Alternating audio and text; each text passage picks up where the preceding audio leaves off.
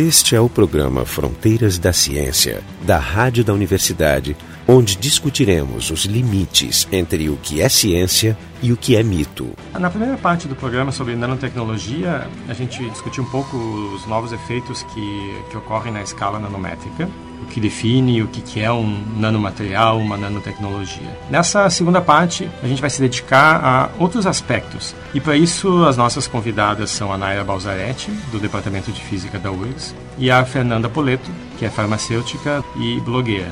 Toda nova tecnologia, ela, ela gera novos medos também. Um exemplo clássico são os, os organismos geneticamente modificados, toda a fobia associada ao consumo desses desses organismos. Então, eu queria começar com a gente discutindo um pouco quais são os riscos envolvidos com a nanotecnologia. Existe, né, inclusive, um termo cunhado que é a a nanofobia, ou seja, medo de, de nanopartículas. E um dos exemplos né, que as pessoas temem é a possibilidade dessas nanopartículas podem estar presentes em, em cremes e protetores solares de penetrarem pela pele, se acumularem em alguns órgãos e trazerem problemas de médio e longo prazo. Existem esses riscos ou não?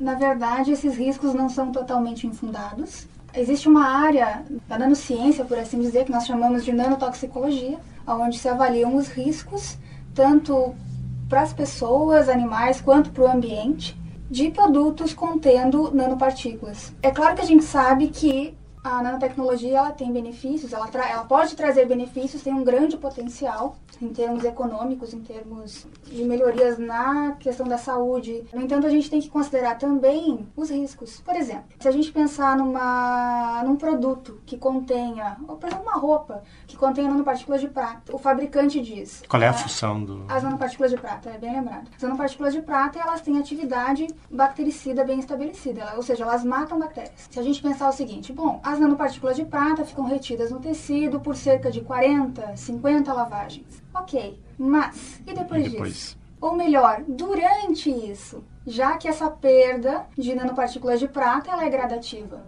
para onde elas vão? Elas vão para o ambiente, elas vão para os mananciais. Que impacto toxicológico e principalmente nesse caso, né, ambiental, essas nanopartículas vão ter? Sinceramente, nós e, não sabemos. E não existe nenhum estudo. Existem estudos hoje, talvez a professora Nara também goste de comentar a respeito. Existem estudos hoje e, como é uma área muito nova, eles apresentam resultados desencontrados. Então, alguns estudos mostram uma grande toxicidade, outros estudos mostram que não há, e não necessariamente nesses estudos a gente consegue visualizar metodologias que possam ser consideradas as mais corretas. Às vezes existe um exagero. Por exemplo, um produto, ele pode ser tóxico em concentrações elevadas sem ser necessariamente uh, nanotecnológico. Então é, é preciso olhar com uma certa crítica para esses estudos, mas sem esquecer que nanotoxicologia ainda é uma área que ainda tinha. Nesse sentido, eu gostaria de chamar a atenção que o risco sempre existe e quando se fala em nanotecnologia, uma coisa muito importante é o seguinte: existem nanopartículas de todos os tipos, tamanhos, formas, composições. Então, falar que a nanotecnologia traz impactos maléficos para o ambiente, para o ser humano, é uma maneira muito leviana de atacar o assunto.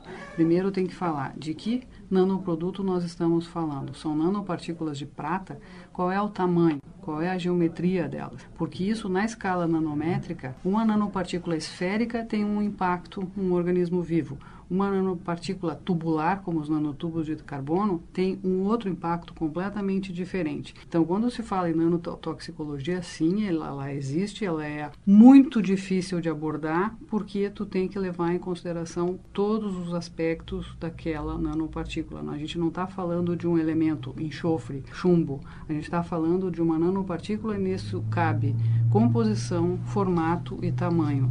E o impacto toxicológico dessa nanopartícula depende depende desses três fatores, certo? Então, por isso a dificuldade de marcos regulatórios, principalmente na área da saúde, na área do meio ambiente. Como eu disse, eu participei de eventos onde estavam presentes os americanos da Força Aérea, da Força da Marinha, do, do Exército. Eles também não sabem como lidar esse assunto. É muito complexo. É muito complexo. Essa é, é o contexto. Não que não vale a pena atacá-lo, mas é não é possível fazer uma regra geral. Pelo que eu entendi, então existem dois tipos de riscos, né? Por exemplo, essas partículas partículas que acabam sendo eliminadas e, por exemplo, se elas atingem o manancial, elas vão ser talvez ingeridas. Outro risco é uma nanopartícula presente num protetor solar que pode ser absorvida pela, pela pele. Então, eu, eu, eu, queria me deter um pouco mais, porque esse sempre é o exemplo que é Sim. levantado, né? Existe esse, o risco de ser absorvido? Esse é o mais fácil, porque essas para pele, essa de cosméticos e de protetor solar, é feito intencionalmente não nanométrico, é 300 a 400 nanômetros. Uhum. E é intencionalmente para não passar pela pele, se fazem testes específicos, tu coloca a pele, coloca a solução em cima e vê quantas passam embaixo. É, é um filtro e aquela, aquele tamanho que passa não é usado. Então, é feito com controle de qualidade para essa aplicação específica, para essas nanopartículas específicas. Mas e se passasse? Se passasse, entraria na corrente sanguínea. Como uma nanopartícula de prata mata uma bactéria, certamente essas nanopartículas afetam as células, o que pode ser bom ou ruim. Tu pode usar isso como medicamento ou como um assassino. Então, depende da cara da moeda que tu quer olhar, né? Isso já adiantando um pouquinho a discussão, de repente, é, existe também toda uma questão de regulação envolvida. Se as nanopartículas, ou melhor, se esse material passasse pela pele, ele já não seria um cosmético. Então, teoricamente, não poderia ser vendido como tal, sendo nano ou não.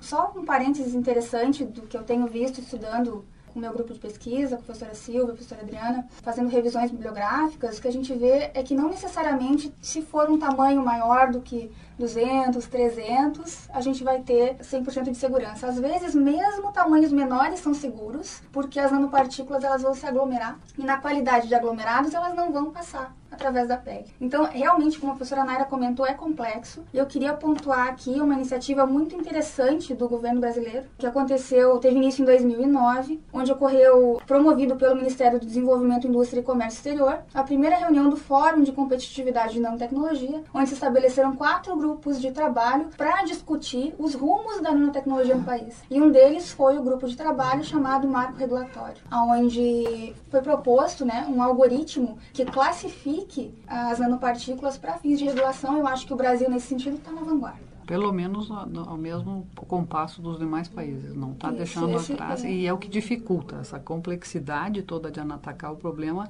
É difícil no Brasil, nos Estados Unidos, na Europa, em qualquer lugar do mundo, porque é complexo, não é uma questão de. Até porque a regulamentação ela tem que, ela não pode ser feita de maneira geral, ela tem que Isso, ser feita produto é a produto. Esse é o problema. Isso, caso a caso. É uma coisa curiosa, é, a gente fica pensando, ah, mas por que esse medo que as pessoas têm da nanotecnologia? O que assusta tanto as pessoas? E se a gente pensar em termos de percepção pública da nanotecnologia, é muito curioso ver como a questão cultural influencia. Por exemplo, estudos mostram que os britânicos, eles enxergam a nanotecnologia de uma maneira muito mais negativa do que positiva. Eles têm muito mais medo dos riscos do que se entusiasmam com os benefícios. No Brasil, isso é o contrário. Isso é o contrário. E, curiosamente, nos Estados Unidos, ou talvez não tão curiosamente, a preocupação principal deles não é nem com riscos, nem com benefícios. É quantos postos de trabalho seriam subtraídos deles por causa da nanotecnologia. Então a nanofobia também é complexa. Tem todos, claro. os, todos os níveis de, de, medo do novo. É só uma curiosidade que eu tenho é, por exemplo, existem pessoas que têm fobia a, a campos elétricos, por exemplo, e alegam que sentem dores, né? Não tem nenhuma evidência muito sólida, mas, ou seja, é uma fobia como doença é uma fobia real. A nanofobia, ela é só um medo que as pessoas têm da, da novidade ou ela já chegou a, a, virar uma fobia? Me dá a impressão é. de que é um oportunismo, assim, para alguns grupos eh, contrários a algum tipo de desenvolvimento científico, alguma coisa assim, que utilizam daí do desconhecido como não é uma coisa fácil de explicar, usam esse desconhecido para fazer uma mágica em cima, um mito em cima e dizer que aquilo pode entrar no teu cérebro, alterar, eu já ouvi isso, ah. alterar a, os pensamentos, te controlar as tuas atitudes com nanomaquininhas que entrariam no teu cérebro. Como as pessoas desconhecem, elas são leigas, e isso não é uma falha delas, ninguém, a maior parte é leiga mesmo no assunto, é mais fácil acreditar ou pelo menos ficar com medo. Até porque quando se fala em aplicações, essa é uma das aplicações, né? Vamos fazer nanorobôs que vão entrar na corrente sanguínea e vão matar a célula, a célula do câncer. Isso é uma né? maneira mimetizada é. de dizer o que de fato é possível fazer, mas não a ponto Isso. de... É, é medo para mim é o desconhecido. É o medo do desconhecido. Isso, é. Isso tem uma, uma explicação histórica que eu encontrei e trouxe para a gente aqui. A explicação histórica é a seguinte: até o ano 2000, como tanto cientistas quanto a mídia colocavam a nanotecnologia para o público? Colocavam muito com elementos de ficção científica. E isso tem origem, a gente discutiu isso na primeira parte do primeiro programa, né? Isso tem origem naquele livro, que na verdade é um ensaio tom de ficção científica do Eric Drexler, é o Máquinas da Criação, onde ele considera a possibilidade teórica de construir robôs moleculares que fariam tudo, desde curar tumores, rejuvenescer as pessoas por mexer na maquinaria celular até limpar rios, produzir alimentos, construir edifícios, etc, etc. E por causa disso, isso até o ano 2000, olha só que interessante, né? Por causa disso, a população começou a criar certos mitos e isso teve impacto no Congresso americano. Essa eu não sabia, eu trouxe para o programa. Em 2000, o governo americano criou o projeto, que é a Iniciativa Nacional de Nanotecnologia, e eles precisavam, obviamente, como todo projeto, de recursos. Como conseguir recursos? Convencendo os congressistas de que valia a pena investir nesse projeto. E o Eric Drexler era um grande apoiador da ideia. Só que alguns congressistas lembraram deste livro e lembraram principalmente de um cenário apocalíptico do livro, que é a gosma cinzenta, a meleca cinzenta, onde os nanorobôs tomariam a face da Terra e destruiriam tudo. Eles lembraram disso e vetaram o projeto. Só depois de 2000 é que foi considerada foi considerada a questão de que a nanotecnologia não pode ser apresentada para o público em tom tão de ficção científica, Exatamente. mas sim como aquilo que é hoje. O que, que é? é? É o estudo e a manipulação dos materiais a escala. Claro. E aí o projeto passou. Então tem esse mito ele tem origens bem, bem estabelecidas. Em 1986, esse ensaio foi publicado. Ah, e esse tipo de, de situação aparece em filmes, né? Por exemplo, a, a, última versão do Dia que a Terra Parou é exatamente isso. O robô ele é feito de nanorobôs que saem numa nuvem de uhum. autorreplicante que vai crescendo e destruindo, destruindo tudo. O que me causa um pouco de curiosidade é que as pessoas elas não têm medo de que as moléculas penetrem na, na sua pele. As moléculas são bem menores né, do que que as nanopartículas, se as nanopartículas entram, as moléculas vão entrar nenhum, não, muito, muito não mais. Não foi escrito nenhum livro de ficção científica não, sobre as moléculas. moléculas Esse talvez é. seja o detalhe. No momento que alguém se inspirar nas moléculas, talvez. Sim, a gente entra na, vai numa banheira e começa a inchar. Assim, Isso. Assim, é. existe a questão do novo também, né? As moléculas sempre existiram. É. E os produtos nanotecnológicos. É. E aí é que entra um outro embate, né? O quanto a nanotecnologia ela é uma novidade. Do meu ponto de vista, não é. Do meu ponto de vista, é saber manipular numa escala nano. São as mesmas moléculas, os mesmos átomos. Então, Exatamente. cabe a gente, a nós, assim, divulgarmos. Trazer o conhecimento né, de uma maneira simples para a população. Até, até, porque existem situações mais, mais usuais, onde nanopartículas são produzidas, né? Como num, num forno, a gente tem nanopartículas sendo evaporadas do, do, material e a gente está ingerindo sempre isso. Sempre tem. É. As moléculas, o ar são nanopartículas. É. As nuvens. As nuvens. É. Esse é o Fronteiras da Ciência. Hoje a gente está continuando a nossa conversa sobre nanotecnologia. A gente começou um pouco discutindo sobre os riscos para a pessoa que eh, consome, manuseia eh, algum nanomaterial. Eu queria agora discutir um pouco os riscos para as pessoas que produzem a ciência por trás da, da nanotecnologia. Então, por exemplo, a, em agosto de 2011, teve um, um atentado, um pacote bomba foi enviado por um cientista mexicano, Armando Corral, e que se feriu junto com outro colega com, com bastante gravidade. Esse atentado ele foi aparentemente feito por um grupo chamado ITS, Indivíduos Tendendo à Selvageria, algo assim. Então, o mexicano esse, ele, ele era um cientista da, da computação. Os ataques são dirigidos, em geral, para nanotecnólogos e cientistas da computação. E a, numa declaração feita por esse, por esse grupo, inclusive isso saiu na, na Nature, uns, também logo em, logo em seguida. Ele é, ele é baseado no medo de que essas novas tecnologias elas vão levar ao declínio da humanidade e à tomada do, do controle por nanomáquinas inteligentes.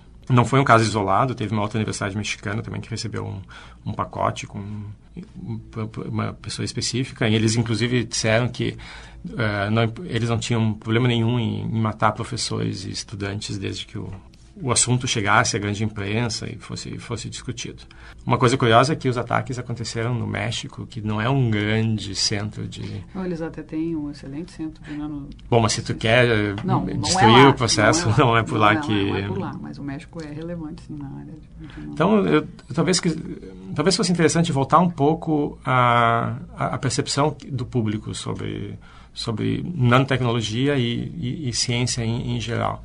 Quer dizer, se a gente quiser, dizer, existem pessoas que acham que a gente deve voltar às origens. Seja, a gente tem que abandonar tudo que a, que a civilização moderna, a ciência nos, nos trouxe. Mas isso certamente é porque tem existe uma percepção errada do que é do que é ciência. Então, queria que a gente discutisse é. um pouco, comentasse. Um eu um mesma recebi um e-mail desses me alertando, cuidado. Claro, logo, enviando. Claro, logo, logo em seguida do eu recebi também. Logo Sim. em seguida do atentado, né, se espalhou um pouco. É, a, cuidado. Né, não abram pacotes. Inclusive, acho que foi a uma sociedade inglesa da ELP que, é, que enviou para todo mundo. É. Exatamente. É. Então, assim, é, para mim, o segredo para isso é desmistificação. Assim, a nanotecnologia nada mais é do que a tecnologia numa escala nano. Se essas pessoas são contra a nanotecnologia, elas também devem ser contra a tecnologia. E aí é uma questão filosófica, né? Uma questão assim, é bom ter conforto, ter uh, estender a, a idade média da população com qualidade, com conforto, com alimento, com saúde. Isso é bom ou não é? é se isso é bom, se isso for bom, a, a são, existe uma série de condições necessárias para que isso seja atendido, né? tanto do ponto de vista tecnológico quanto do ponto de vista de saúde. E, bom, o conhecimento vai avançando, a ciência está se desenvolvendo, a, atingiu a escala nano pelo ferramental teórico e instrumental que a gente dispõe, e isso deveria, deverá trazer benefícios a toda a população. Eu sou radicalmente contra uma ciência elitista que procure benefício apenas de uma pequeno grupo de qualquer coisa. Né? A ciência é a ciência é pela ciência, para todo mundo. Então, a descoberta da penicilina, por exemplo, tem de todo mundo pretos, brancos, ricos, pobres, crianças, velhos. Então, isso é bom para todo mundo e precisa de um embasamento científico que não se constrói do dia para a noite. Então, a evolução da ciência no mundo inteiro chegou à escala nano. Hoje a gente está ali, é um desconhecido. A gente está trabalhando nessa área, tem muito a descobrir, são fenômenos belíssimos a gente consegue ir, tem que ir devagarinho. É claro que dá para usar para o mal, obviamente, como a bomba atômica, energia nuclear. Mas, para mim, o segredo do sucesso é desmistificar. Enquanto essas pessoas tiverem eco na ignorância da população, eles, eles têm ah, força. E o objetivo da ciência é, é, conhecer como as coisas funcionam, é fazer uma imagem do mundo, um modelo do mundo de como as coisas se comportam. Disso, e tirar proveito até, inclusive, para evitar Isso. algumas coisas. Né? Catástrofes, né? A discussão tem que ser em cima do uso que vai se fazer dessa informação. Mas a informação tem que ser obtida. Justamente. Né? e divulgada. E divulgada, claro, popularizada. Isso. Né? Isso, exatamente. Até uh, só para citar, entre aspas, aqui, o final desse texto que foi mencionado, da Nature, não é a tecnologia que é o problema, mas como nós a usamos. Sim. E eu, particularmente, sou uma entusiasta da divulgação científica. Eu acho que a opinião pública faz toda a diferença. Cabe a nós, cientistas, divulgarmos a ciência, cabe aos jornalistas de ciência fazerem o mesmo, cada um, claro, dentro do seu papel, porque eu não acredito que a nanotecnologia ela seria valorizada sem o apoio das pessoas, dos contribuintes, dos cidadãos que pagam por, essa, por esse desenvolvimento científico. Por outro lado, é muito curioso a gente ver que, apesar desse entusiasmo do brasileiro pelo que é novo, na contramão talvez dos europeus, dos americanos, as pessoas não sabem direito do que se trata a nanotecnologia. Trouxe alguns números para colorir a nossa discussão. É uma pesquisa de opinião pública da nanotecnologia feita pelo Ministério de Ciência e Tecnologia em 2007. Uma das perguntas foi: Você conhece alguma instituição que se dedique a fazer pesquisa científica em nosso país? Sabem qual foi o percentual de pessoas que disse não? 84%. Apenas 16% do nosso Brasil conhecem pelo menos uma instituição que faça pesquisa científica no Brasil. Detalhe: 41% da população se diz muito interessada em ciência e tecnologia, mas 73% se informam pouco ou nada sobre o assunto. E por quê? Que eles alegam? Eles não entendem. Ou seja, o Brasil não vai perder o bonde da história com relação à nanotecnologia se nós tivermos uma opinião pública forte sobre isso. Isso é interessante que eles tivessem perguntado não se as pessoas conhecem alguma instituição que faça pesquisa, e sim se elas acham que se faz pesquisa. Porque elas podem achar que se faz, só não sabem onde. Então, acho é. que esse é uma... É, um, um exemplo, por exemplo, da realidade americana, no seminário sobre nano, foi comentado de uma empresa incubada lá nos Estados Unidos, numa universidade, e um dos, uma das ações deles foi criar o Nanuse, que é um parque nano na Disney. Então, as crianças de colo já têm acesso a nano, nanuse, com exemplos. Deve ser bem pequenininho, né? Deve ser bem pequenininho, mas já entra no, no, no, dia a dia das crianças o conceito nano naturalmente e tu já ensina a criança que tem a mente aberta, né, que não está polarizada ainda, já vai criando espaço para aquela semente no conhecimento. A gente aqui faz um esforço tremendo para introduzir. E pode aproveitar isso. A gente tem. O que eu acho engraçado é que é, todos esses grupos que são antitecnológicos é exatamente a tecnologia que permite que esses grupos se organizem, né, que tenham, entrem em contato e usem a internet.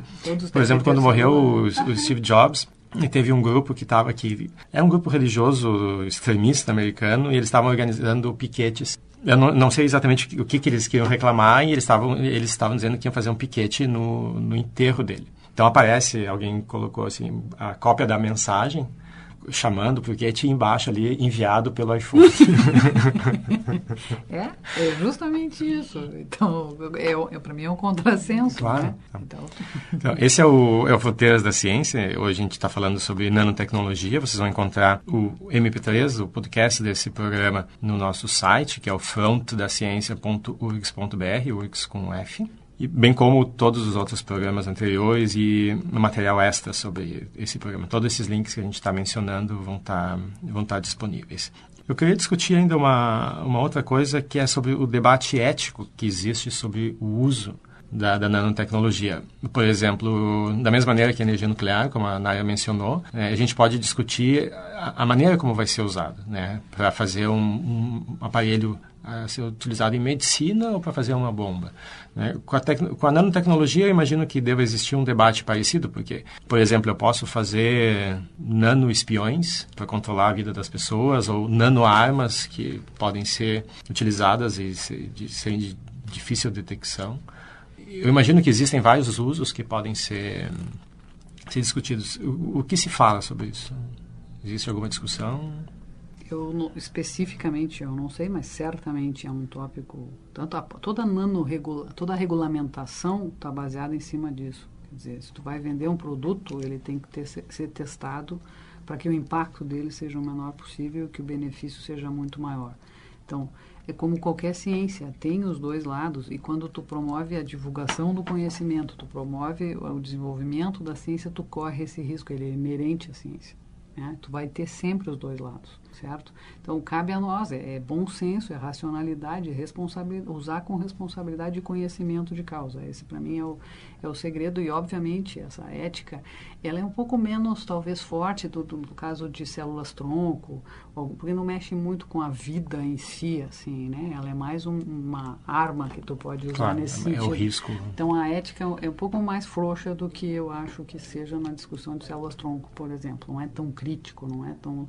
não mexe tanto com os religiosos, com aquela coisa mais fundamentalista. Né? É uma coisa prática, do ponto de vista que tu pode usar para os dois lados.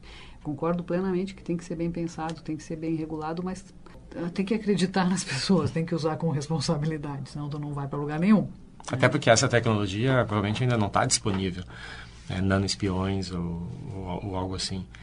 Eu não sei, por, porque também isso é ficção científica. Tu pode chamar um nanoespião uma bactéria, uma nanopartícula que tu coloque lá para sugar para verificar se tem uma bactéria lá. Ela, ele é um nanoespião. Então é um termo assim que para mim não faz sentido. Ele até já existe. Eu quero descobrir se existe aquela bactéria naquela água lá. Eu coloco um nanoespião. Não, acho que o, é. o uso que se faz em geral é, por exemplo, o, esse, o governo, entre aspas, né, o sistema é, vigiando as pessoas ah, com, essas, com esses aparelhos que não teria como serem facilmente detectáveis. Certo. Sobre a Também é privacidade. tecnologia. né? Tudo que é resultado da inventividade humana pode ser usado para o bem ou para o mal, e isso depende do espírito da pessoa que está usando aquele, aquele material, aquele processo. Um tacape eu posso dar na cabeça de alguém, eu posso usar para triturar um alimento.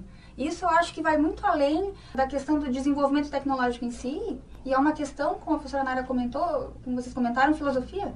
E isso passa também por um senso de comunidade, por uma questão cultural. Exato. Sabe? O, o, o quão importante é o outro. E eu, e eu acredito que isso seja um, um processo pelo qual a humanidade está passando, em especial depois da Revolução Industrial, e a gente ainda está aprendendo. Nós somos jovens. Essa, essa regulamen- regulamentação que vocês mencionam. Eu sei, por exemplo, que tem pelo menos uma cidade nos Estados Unidos que tem algumas, algumas leis sobre uso e talvez desenvolvimento. Então, o, que- o que se faz nesse sentido? É local, é, por exemplo, Não. é específico de um país ou existe alguma regulamentação internacional? É, existe, é, é bonito de ver, é, uma- é complexo, envolve. mas o problema é esse: tem que fazer para cada nanopartícula, para cada composição, formato e tamanho. A complexidade é imensa e a sensação é todo mundo tem que se ajudar. Não adianta resolver o teu problema porque ele impacta todo mundo. Então é bonito, de, é um esforço coletivo. Iniciativas tipo de- cruzadas, assim, de, de fazer a coisa ah, uniforme para todo mundo. Inclusive. Então, a regulamentação que se faz é alguém cria um, Um algoritmo. al- é uma nova uma nova forma de nanopartícula, um novo procedimento, e aí você cria regras para o uso disso. Não, Mas tu tem um algoritmo genérico e aí tu vai ver, tu criaste uma nova nanopartícula. Então nós temos que saber qual é o tamanho. 700 nanômetros, então não é nanopartícula. Ah, é 50, então é. Ela é tóxica ou não é? Qual é o formato dela? Então, e aí tu vai botando em escaninhos que tentam colocar regras genéricas para a especificidade de cada nanopartícula. Né? Isso, claro que estudos são propostas. Hoje, Exatamente. ah, se eu tenho, por exemplo, um produto que contém prata, não importa se ele é prata, que a gente chama bulk, macroscópico, ou seja, prata massiva, ou se ele é uma prata que está na forma de nanopartículas. Tanto fez como tanto faz, em termos de regulação. É, e é justamente aí é que está o perigo da coisa, né? É. Pistas grossas, né? Não, tem que olhar com cuidado, com cautela para cada nanopartícula. Mas não existe, por exemplo, como no caso das células-tronco, regras que impeçam algum tipo de desenvolvimento. Elas tipo... impedem naturalmente, porque tu não pode comercializar um produto que não esteja regulado, principalmente na área da saúde. Então é uma barreira natural do sistema, mas não intencional como as células-tronco. E assim. tudo uma questão também de, de, de economia. né? Ah, eu eu li, li um dado, enfim, que diz o seguinte: o investimento, pelo menos nos Estados Unidos, que é onde a gente tem essas informações ah, em maior quantidade, o, o investimento em nanotecnologia no sentido de desenvolvimento de produtos é 40 vezes maior do que o desenvolvimento, ou seja, a injeção de dinheiro em pesquisas envolvendo os riscos. Então é preciso, de novo, é preciso trazer a opinião pública para o debate, porque isso vai forçar, vai forçar Tem a- sen- sentimento crítico. isso, isso, com sentimento crítico, exatamente. Sentimento crítico. Exatamente. Tu tem que saber o que tu está comprando. Tu tem Exatamente. que exigir. Eu quero saber se tem ou não tem, porque eu sei que faz mal, se for assim ou for assado.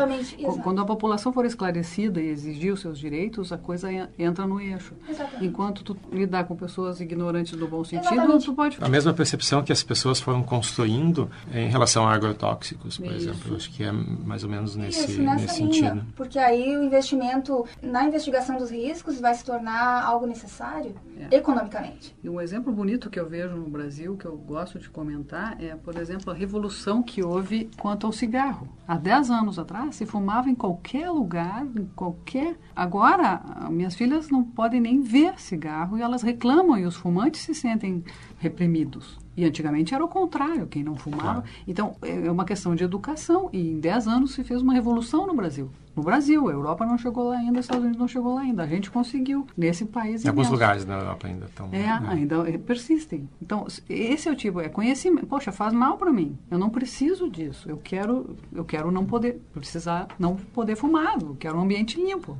Esse é o tipo de postura, é um exemplo completamente diferente, mas nesse sentido, quando tu, que tu, tu conscientiza a população e ela exige os seus direitos, eu quero conhecimento sobre o produto. O que que tem ali? Faz mal ou não faz? faz qual é custo-benefício? Sempre tem custo-benefício. Tu tem que avaliar com conhecimento de causa e não com ficção científica. Essa seria a minha mensagem. Assim. É, acho que a gente até já comentou esse exemplo. Sempre vai ter algo que vai fazer mal. Né? Por exemplo, em Pompeia, os canos, eu acho que eram de chumbo. E as pessoas que tinham condições de, de, ter água encanada, os ricos na época, eram as que morriam contaminadas. As outras não. Aqui também. É. Também são de, eram de chumbo os antigos é. no Brasil. Se, se levou dois mil é anos. Pra, né? Bom, eu espero que com a nanotecnologia, esse período de, de interface entre o que é novo e o que já é consolidado seja uma coisa muito rápida e, estreita. Né? Então esse foi o, o Fronteiras da Ciência. Hoje a gente conversou sobre nanotecnologia. As nossas convidadas foram a Naira Balzaretti, do Departamento de Física da URGS, e a Fernanda Poleto, do Departamento de Química e também blogueira, né? autora do Bala Mágica. O programa Fronteiras da Ciência é um projeto do Instituto de Física da URGS, técnica de Gilson de Césaro e direção técnica de Francisco Guazelli.